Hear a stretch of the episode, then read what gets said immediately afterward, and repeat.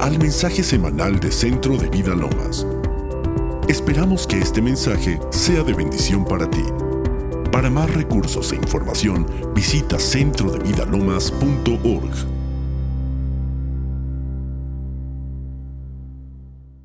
¿Sabe? Que lo pueda gritar a voz en cuello.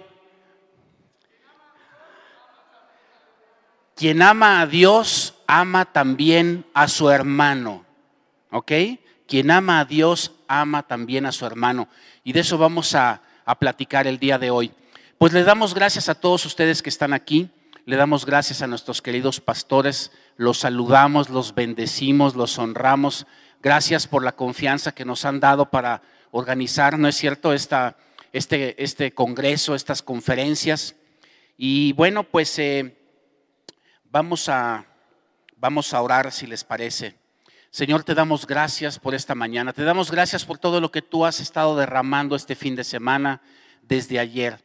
Gracias, Padre, por tu palabra. Gracias por tus enseñanzas. Y sobre todo, gracias por la presencia de tu Espíritu Santo.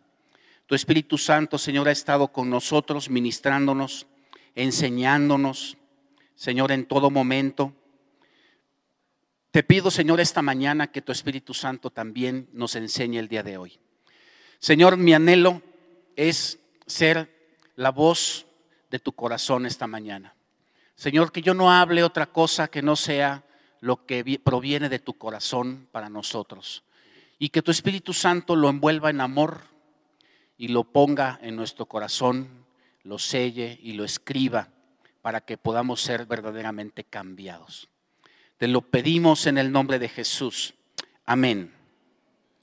Bueno, pues eh, como decía, el lema de nuestro congreso está en Primera de Juan 4:21. Si pudiéramos ponerlo en el pizarrón, por favor.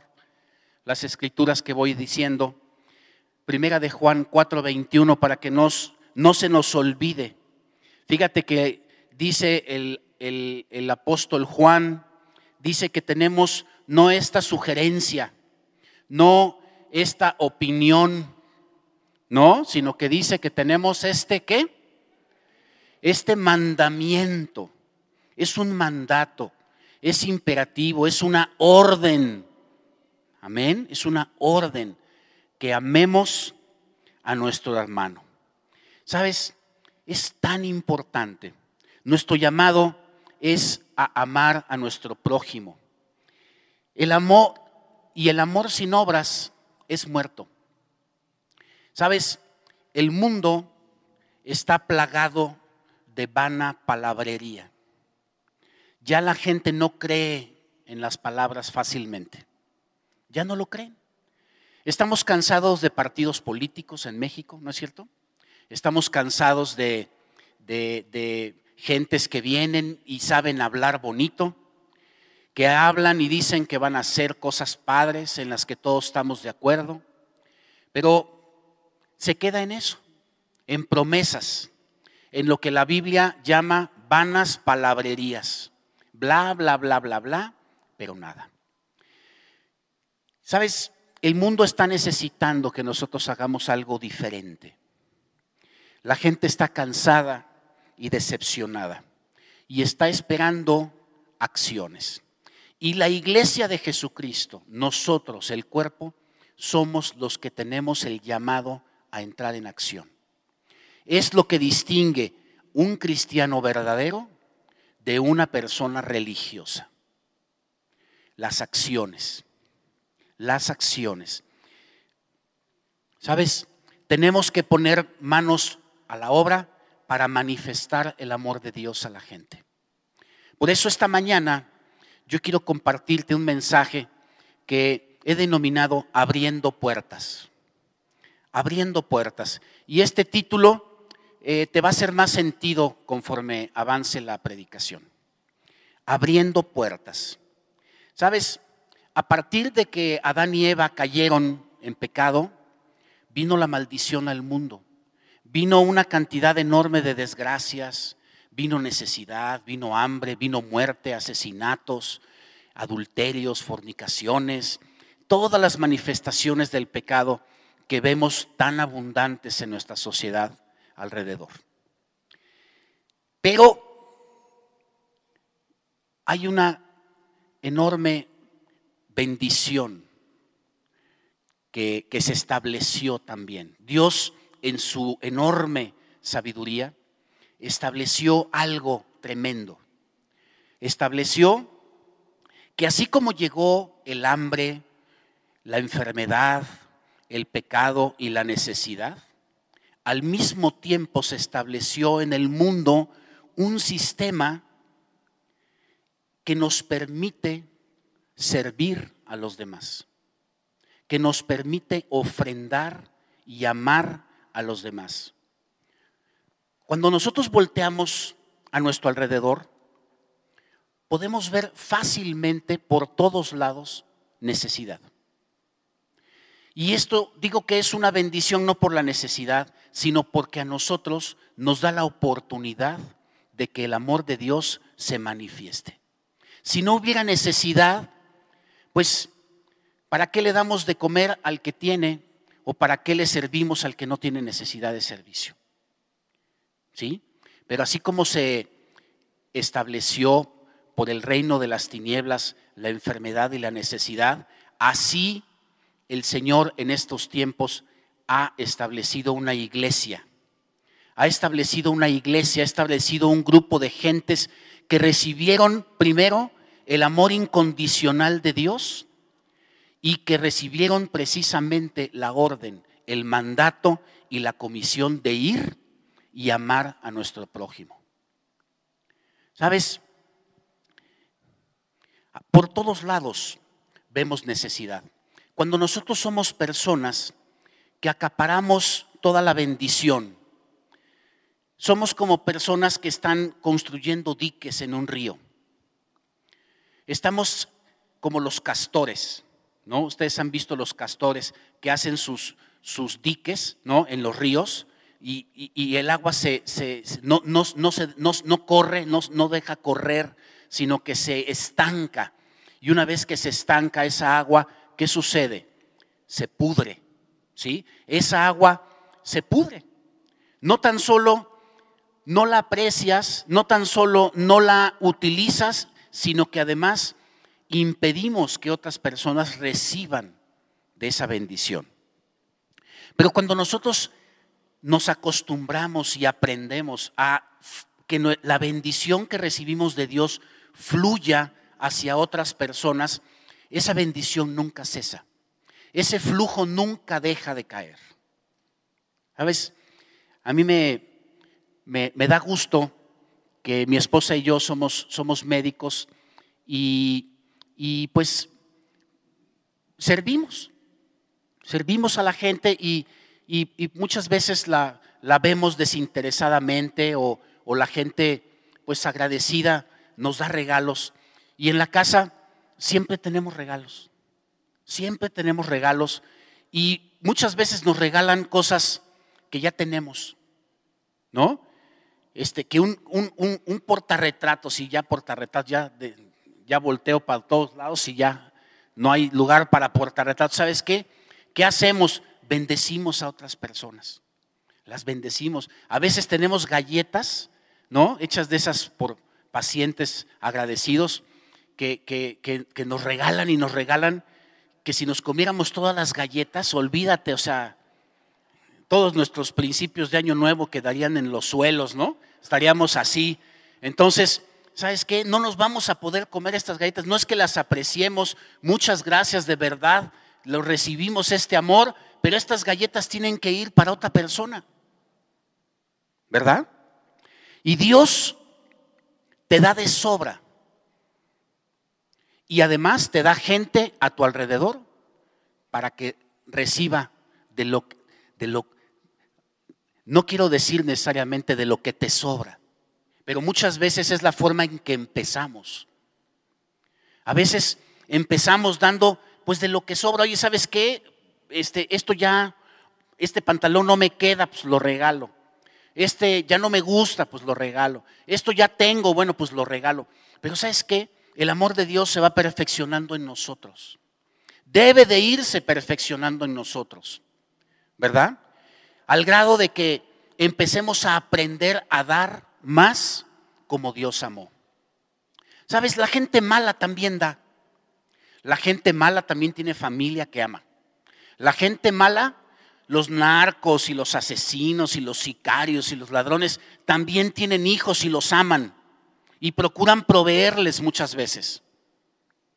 Entonces, ¿cuál es la diferencia de la iglesia de Jesucristo? ¿Cuál es la diferencia? Que nosotros hemos recibido un amor, como dice la palabra, en que aún siendo pecadores, Cristo nos amó. ¿No es cierto? Cristo nos amó.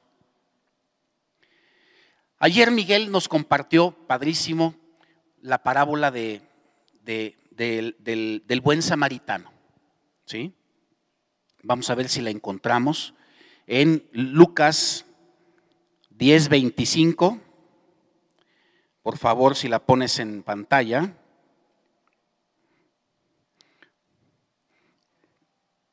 Vamos a, a leerla porque es un excelente ejemplo. Fíjate, dice a partir del versículo 25, un intérprete de la ley se levantó y dijo a Jesús para probarlo, Maestro, ¿haciendo qué cosa heredaré la vida eterna? Y él le dijo, ¿qué está escrito en la ley? Aquel le respondió, amarás al Señor tu Dios con todo tu corazón, con toda tu alma, con todas tus fuerzas y con toda tu mente, y a tu prójimo como a ti mismo. ¿Sí? Fíjate cómo esta palabra, este mandato, este se, se repite y se repite. Pero él, que era un intérprete de la ley, era un religioso. ¿Sí? Era un religioso. Era un cuate de esos que se conocen la palabra, pero pues no la aplican, ¿no? Entonces, queriendo zafarse con explicaciones y con recovecos, dijo, bueno, pues entonces, ¿qué es el prójimo? Y entonces Jesús le dijo una parábola. Y le dijo, un hombre que descendía de Jerusalén a Jericó cayó en manos de ladrones, los cuales lo despojaron, lo hirieron y se fueron dejándolo medio muerto. Aconteció que descendió un sacerdote por aquel camino. Fíjate, era un sacerdote. ¿Sí?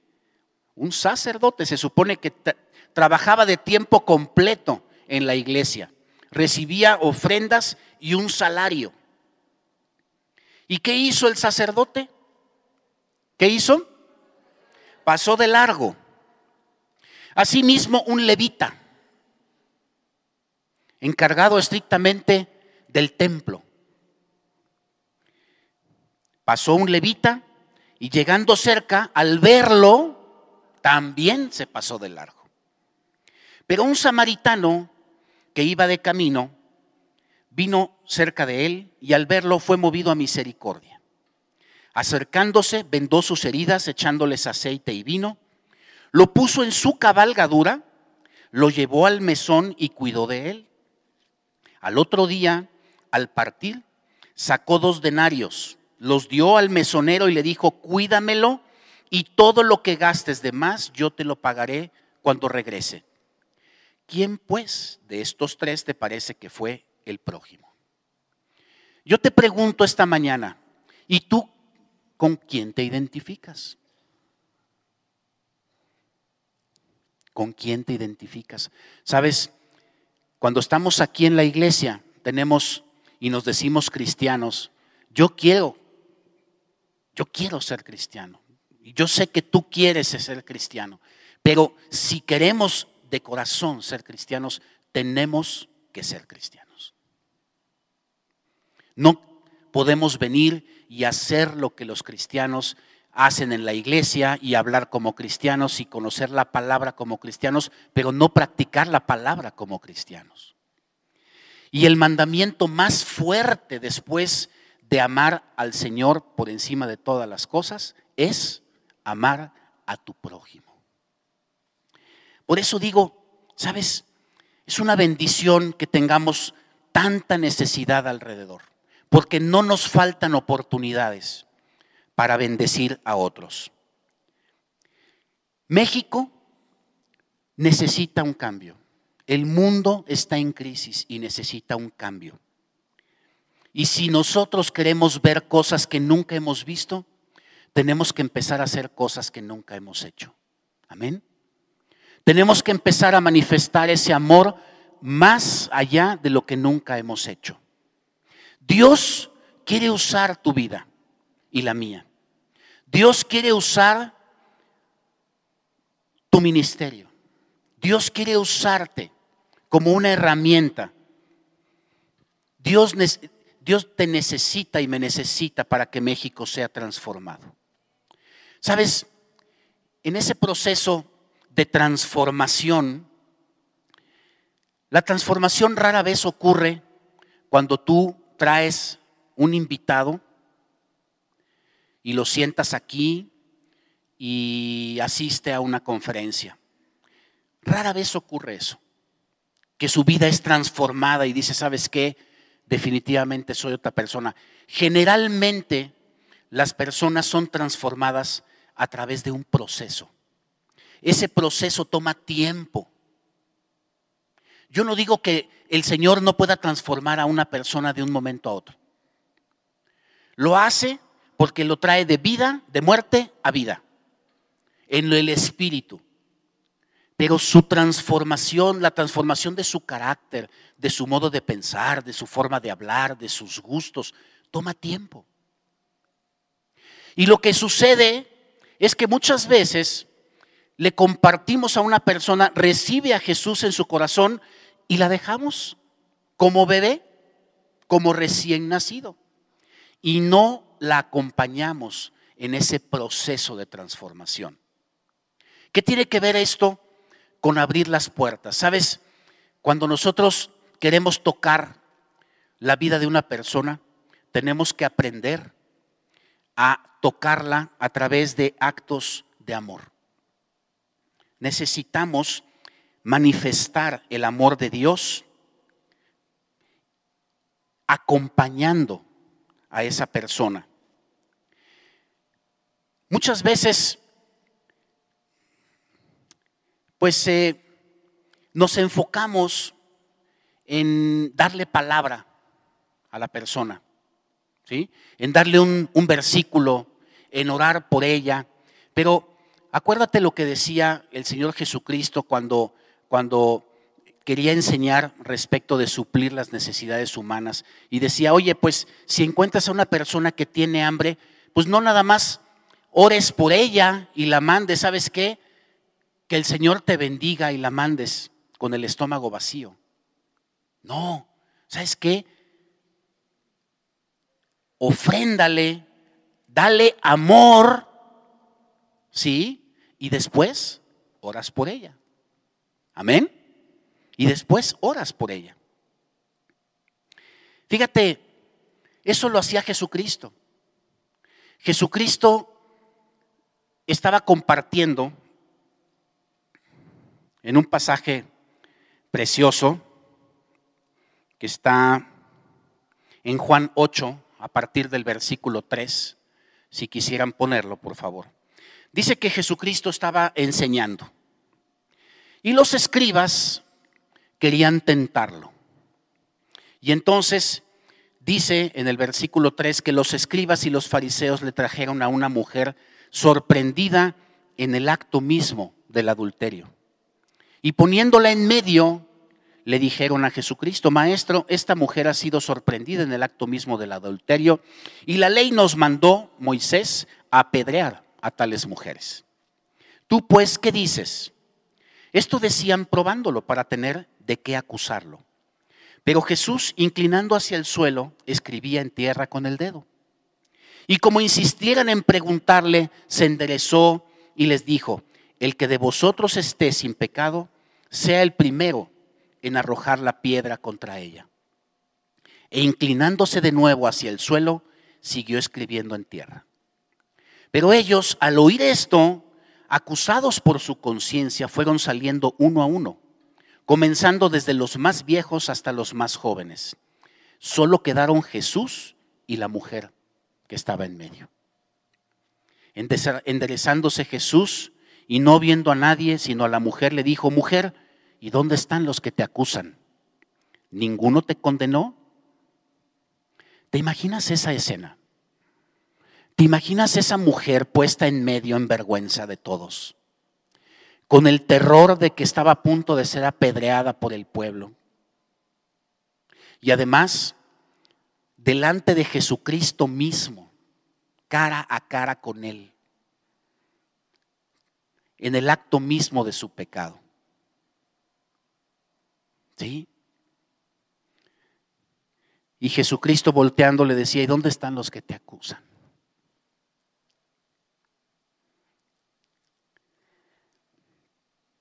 ¿Ninguno te condenó? Ninguno, Señor. Entonces Jesucristo le dijo, ni yo te condeno. Vete y no peques más. ¿Sabes? Lo primero que hizo Jesucristo fue amarla, defenderla, recibirla. Yo estoy seguro que todos los sermones, todos los consejos y todos los regaños que esa mujer pudo haber recibido de los escribas y los fariseos que la llevaron acusada, no le hubieran causado ninguna huella en su corazón. Yo creo que las palabras sencillas que Jesucristo le dijo traspasaron su corazón. ¿No es cierto? Traspasaron su corazón. Yo tampoco te condeno. Vete y no peques más. ¿Cómo tratamos en la iglesia a la gente que no conoce al Señor? ¿Cómo la tratamos? ¿Cómo tratamos a las personas en pecado sexual? ¿Cómo tratamos a los alcohólicos? ¿Cómo tratamos a, la gente que no tiene educación? Que se atraviesa, que es imprudente, que habla palabrotas, ¿cómo la tratamos? Muchas veces caemos en la tentación de comportarnos como escribas y como fariseos. Pero la lección de Dios es clara. Amemos a nuestro hermano. Sabes, yo quiero hacer una aclaración muy importante. Cristo no le apapachó su pecado. Cristo no le dijo, hijita, no te preocupes, todo está bien, sigue tu vida como estás. No. Porque también hay mucha gente que quiere que se le apapachen sus pecados. Pero no. Jesucristo le dijo, primero la arropó, la amó, la defendió, la cubrió y después la conminó. Después la corrigió. Después la disciplinó. Amén.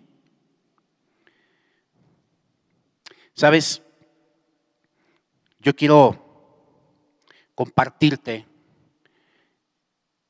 algo que leí hace muchos años en un libro respecto de la vida de los esquimales.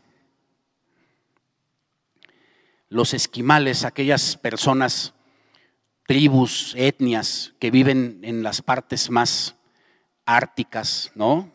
Llenas de hielo y, que, y que, pues eh, en su forma más tradicional, ahora están muy modernos, pero en su forma más tradicional, pues ellos vivían de la casa, eran nómadas, vivían en iglús, en casas construidas con el propio hielo, llevan una vida muy dura. Y a pesar de que son personas que tienen armas pues muy eh, precarias, ¿no? Flechas y espadas y lanzas y estas cosas, han heredado la cultura de sus ancestros. Y en esa cultura ellos han aprendido a cazar osos polares. Yo no creo que haya un animal en la tierra más peligroso que un oso polar. El oso polar es el oso más grande de todos.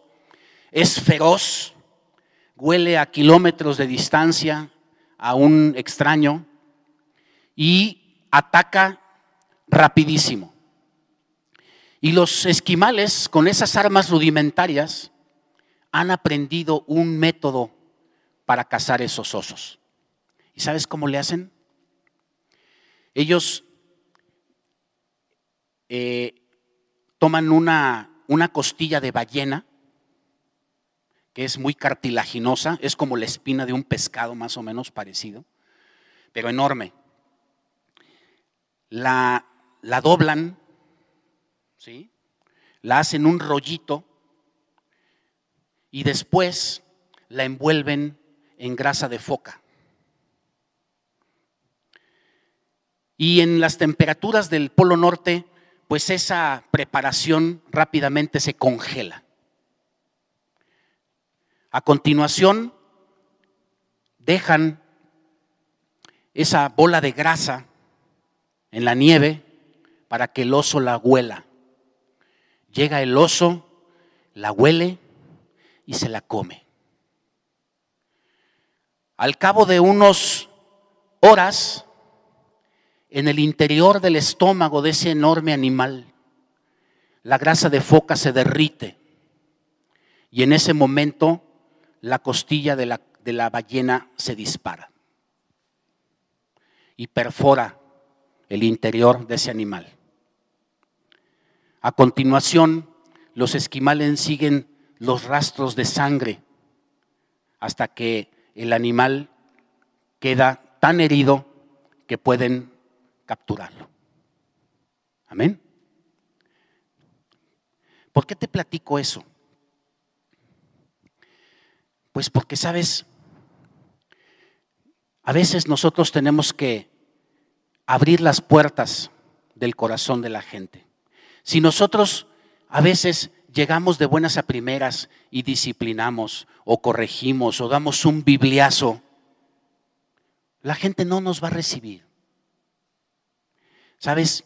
Pero si nosotros entramos al corazón de esa persona con actos de amor, con actos de aceptación genuinos, respaldados por obras reales, tangibles, verdaderas, esa persona nos va a abrir el corazón. Y cuando haya necesidad, cuando tengamos oportunidad, entonces en su necesidad más apremiante le vamos a dar una palabra. Y esa palabra va a ser una flecha que va a atravesar su corazón y que va a morir el viejo hombre, que va a ser atravesada por la acción del Espíritu Santo, va a caer de rodillas y va a saber que la palabra de Dios es real y verdadera. Amén.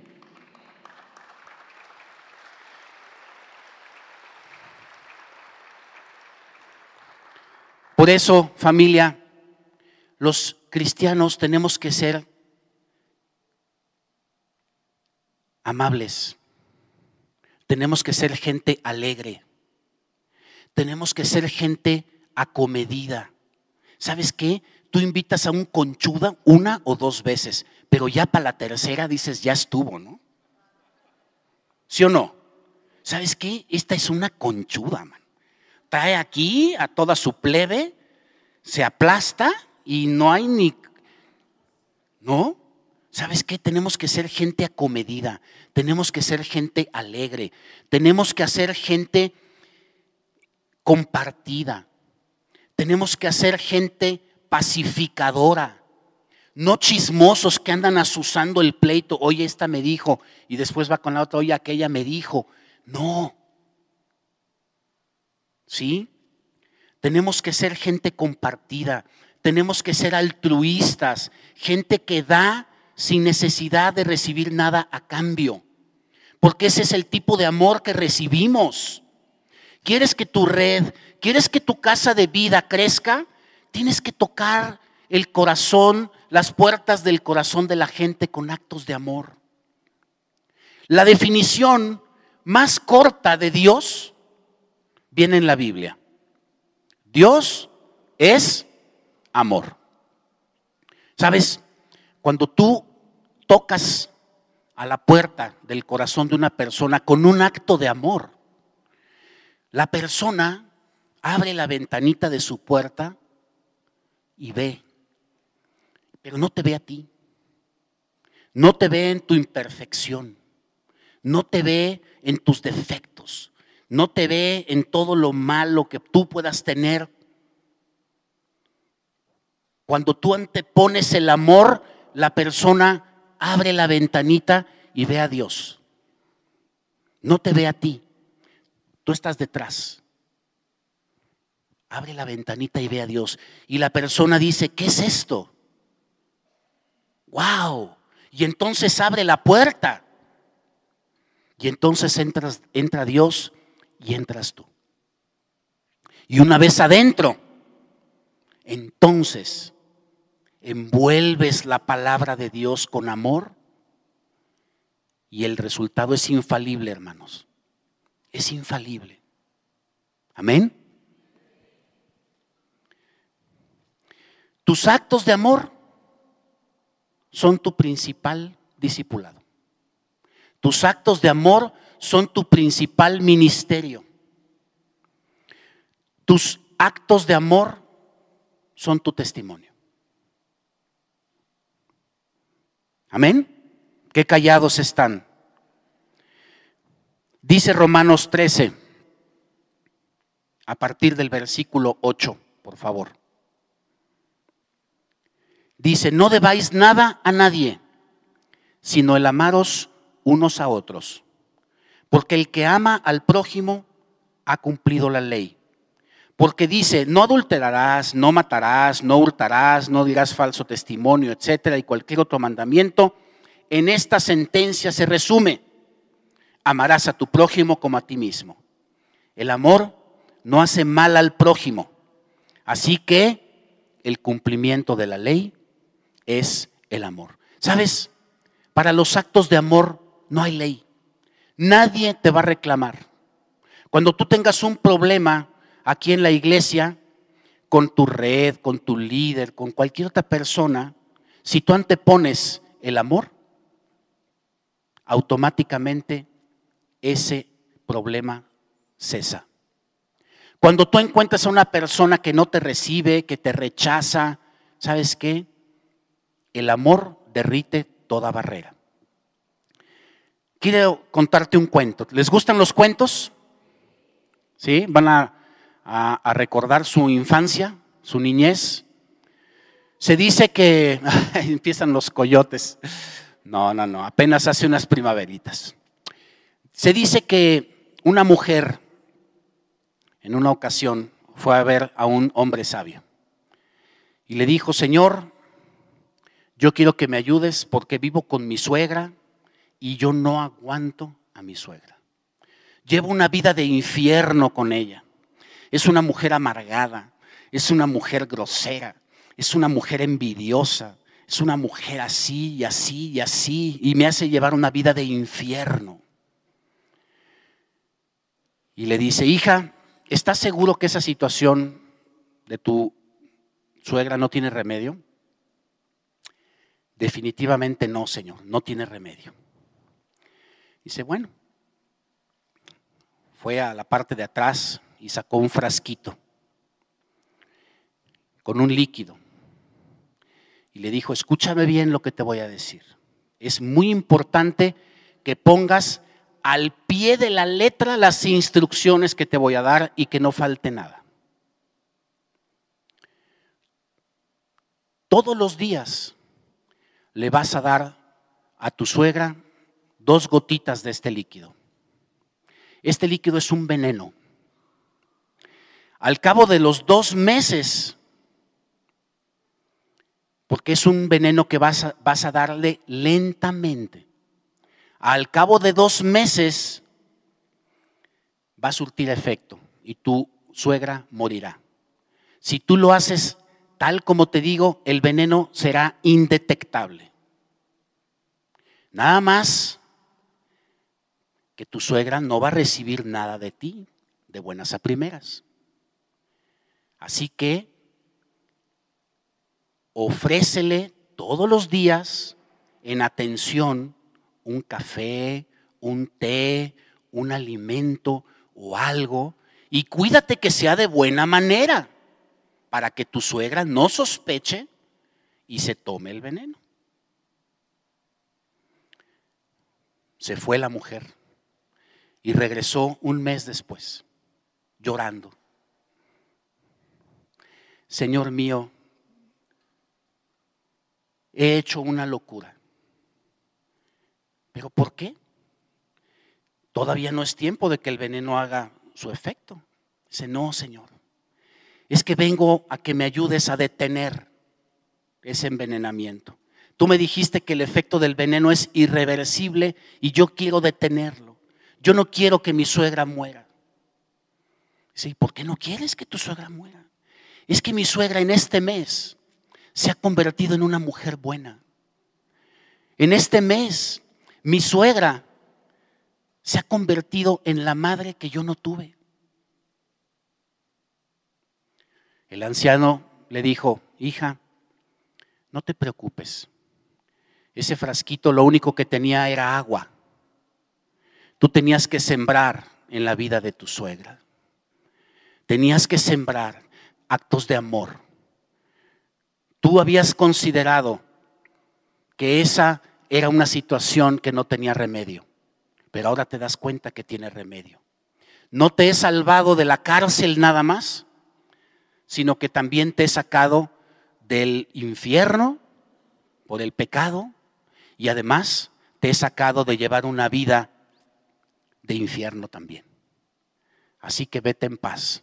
Amén. Sabes, el amor a la gente la cambia. Yo quisiera que el día de hoy hiciéramos un compromiso todos. Quisiera terminar orando y yo les quisiera pedir a los miembros de la alabanza si me pueden ayudar, por favor, a pasar. Fíjate lo que dice esta escritura que a mí me encanta. Mateo 25, 31 al 40. Quiero que la notes, quiero que la tengas, quiero que la, que la, que la guardes en tu corazón y que la leas todos los días. Jesucristo mismo está hablando. Jesucristo mismo está enseñándole a sus discípulos y a la gente. Y dice, cuando el Hijo del Hombre venga en su gloria y todos los santos ángeles con él, entonces se sentará en su trono de gloria y serán reunidas delante de él todas las naciones. Entonces apartará los unos de los otros como aparta el pastor de las ovejas de los cabritos y pondrá las ovejas a su derecha, los cabritos a su izquierda. Entonces el rey dirá a los de su derecha, venid, benditos de mi Padre, heredad del reino preparado para vosotros desde la fundación del mundo. Porque tuve hambre y me disteis de comer, tuve sed y me disteis de beber, fui forastero y me recogisteis, estuve desnudo y me vestisteis, enfermo y me visitasteis, en la cárcel y fuiste a verme. Entonces los justos le responderán diciendo, Señor, pero ¿cuándo te vimos hambriento y te alimentamos, o sediento y te dimos de beber?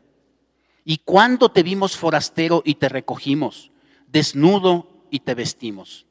¿Cuándo te vimos enfermo o en la cárcel y fuimos a verte? Respondiendo el rey les dirá, de cierto os digo que en cuanto lo hicisteis a uno de estos mis hermanos más pequeños, a mí me lo hicisteis. Querido hermano, familia, si tú sirves en la casa de vida, yo te quiero decir que no tan solo nosotros, no tan solo los pastores, estamos realmente muy agradecidos contigo. Yo te quiero decir que tu obra no se va por la coladera. Tu obra tendrá recompensa. Amén. Y tendrá recompensa o ya la tienes, pero vendrá más. Tendrá recompensa, querido. Tendrá recompensa. Todas las buenas obras que tú haces. Invita a Jesús a tu vida pídele que sea tu Señor y Salvador. Te invito a que en voz alta repitas esta sencilla oración con todo tu corazón. Padre Celestial, te necesito y te doy gracias por tu amor hacia mí. Gracias por enviar a tu Hijo Jesucristo a morir en la cruz para salvarme y perdonar mis pecados. Reconozco que he sido pecador y que cada uno de mis pecados ha sido una ofensa a tu persona, un acto de rebeldía y desobediencia a ti. Me arrepiento de todos ellos y te pido que me limpies con la sangre de Cristo. Hoy me vuelvo a ti de todo corazón te pido que entres a mi vida y me hagas tu hijo. Señor Jesús, hoy te entrego mi vida y te acepto como mi Señor y mi Salvador, creyendo que Dios te resucitó de los muertos para darme la vida eterna. Señor, dame una nueva vida y envía a tu Espíritu Santo a morar dentro de mí para conocerte, amarte y servirte. Te doy gracias en el nombre de Jesús. Amén.